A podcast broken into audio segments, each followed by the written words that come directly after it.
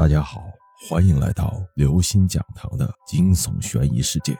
墙壁里的女尸下，纷纷实在受不了了，拨通了杨帆的电话。杨帆，你快回来吧！这几天不知怎么了，我们的房子里好像中了邪似的，我好像看到有个女人在房子里乱逛。短暂的沉默之后。杨帆安慰纷纷说：“不要怕，什么？你说有个女人在我们家里？”在短暂的沉默之后，杨帆这才安慰纷纷：“不要害怕，等我处理完手头的事情，顶多明天晚上我就会回家的。”第二天晚上，杨帆果然守时，在晚上的时候回来了。一夜缠绵之后，纷纷要把那些事情告诉了杨帆。纷纷以为杨帆会认为他精神失常，会斥责他，但是杨帆没有，相反还在安慰他。他觉得纷纷这是缺乏安全感，是他忽视了纷纷的感受。杨帆在家的这几天，家里什么事情都没有发生，纷纷自己也觉得应该是杨帆说的那样，自己缺乏安全感带来的心理作用吧。没过几天。杨帆又要出差了。出差之前，杨帆给芬芬买了一条狗，是条泰迪狗，芬芬非常喜欢。这一天，芬芬正在沙发上看书，忽然她就觉得胸前痒痒的，原来是她养的那条泰迪跑到她的身上。你真调皮，芬芬笑着抱起那只泰迪狗。就在这时候，他才看到小狗的嘴里。好像叼着什么东西，仔细的看了看，好像是一枚钻戒，看上去有些旧，但是款式很漂亮。纷纷感到纳闷这钻戒会是谁的呢？那肯定不是自己的，因为他正戴着呢。难道是杨帆的？那戒指是我的。一个女人的声音在他耳边响起：“谁？”纷纷心下一惊，猛然回头。却并没有发现什么人影。这个时候，他已经从沙发上站了起来，额头上浸出了冷汗，一颗心早已经悬到嗓子眼儿。杨帆这才刚走，就又出事情了。纷纷竭力控制着自己的心神，干脆闭上了眼睛，一心想着是自己的心理原因。就在这个时候，那条泰迪狗突然汪汪汪的叫了起来。纷纷睁开了眼睛，就瞧见小狗竟然冲着客厅一侧的一面墙，汪汪的叫着，好像是里面藏着什么东西。可没过一会儿，纷纷就惊恐的看到那面墙里涌出了一大片红色的液体，好像是血。紧接着，墙体开始开裂，墙皮脱落，墙壁里面。突然伸出一只血淋淋的手，然后就有一个血肉模糊的女人走了出来。纷纷当场就晕了过去。等他醒过来的时候，已经是晚上了。这时候他就看到客厅的墙面完好无损，难道自己又做噩梦了？可就在此时，他就看到泰迪狗冲着墙面汪汪的。叫了起来。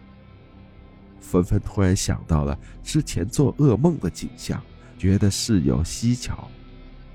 于是他就上前在墙壁上寻找着什么。他轻轻地敲击着墙面，里面发出空洞的声音，证明墙体里面是空的。纷纷用手一扒，墙皮就脱落了下来，一块一块的接踵而至，里面。露出了已经凝固了的血液，天哪，这里面到底是什么呀？纷纷心里一颤，手上的动作却没有停下来。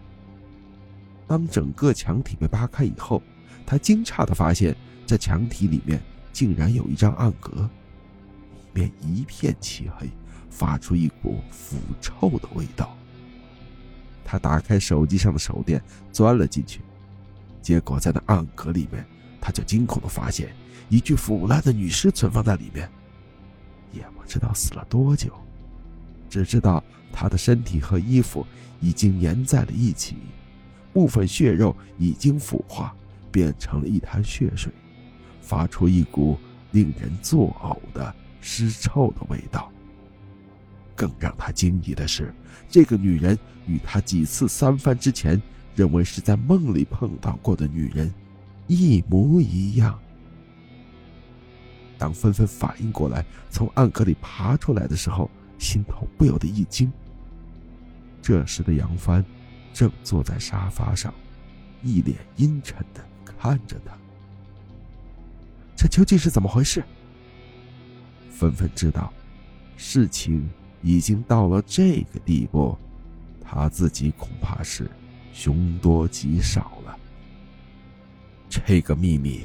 我本来想一直保留下去。”杨帆低沉的说道，“既然被你发现了，那我就告诉你吧。我有一位前妻，你是知道的，就是她。”说着，杨帆一指墙壁里面那具腐烂不堪的尸体。此时的他一脸的狰狞，只把纷纷吓得花容失色。就是他，我首妇道。劈腿就劈腿，还说什么寂寞，真他妈不要脸！骂完之后，杨帆仿佛又恢复了之前的绅士那般，继续说道：“我是那么爱他，他背着我找第三者，所以我杀了他。杀他的时候太容易了，他跟你一样瘦弱。我走到他的身后。”左手按住他的头，用胳膊紧紧夹住他的脖子，只是轻轻的一拧，他的脖子就断了。说完，杨帆冲着芬芬微微一笑，然后很绅士的说道：“亲爱的，你准备好了吗？放心，我会很快的。”说着。杨帆缓步朝着纷纷走过去。你，你不要过来！纷纷一脸心悸的往后倒退着。杨帆一脸狞笑的朝着纷纷紧逼过去，他的手里不知何时已经多出了一把水果刀。啊！纷纷脚下一滑，倒在了地上，眼看着杨帆举起水果刀就要捅在他的身上。砰砰几声枪响过后，杨帆倒在了血泊之中。随即被赶到的警察铐上了手铐。杨帆没有死，他被警察带走了。他所接受的必定是法律的制裁。至于说警察为什么会及时赶过来，这要归功于纷纷的机智。他在跟杨帆聊天的时候，就已经用手中的手机拨打了幺幺零。之后的事情吧，纷纷把那具女尸，也就是杨帆的前妻，找了块墓地下了葬，也算是帮了他的忙。至于杨帆的财产，虽然已经属于他了，但是这间房子说什么他也不会再住了。在追求幸福的这条道路上，纷纷觉得很迷茫，他不知道将来是否还能找到自己的归宿。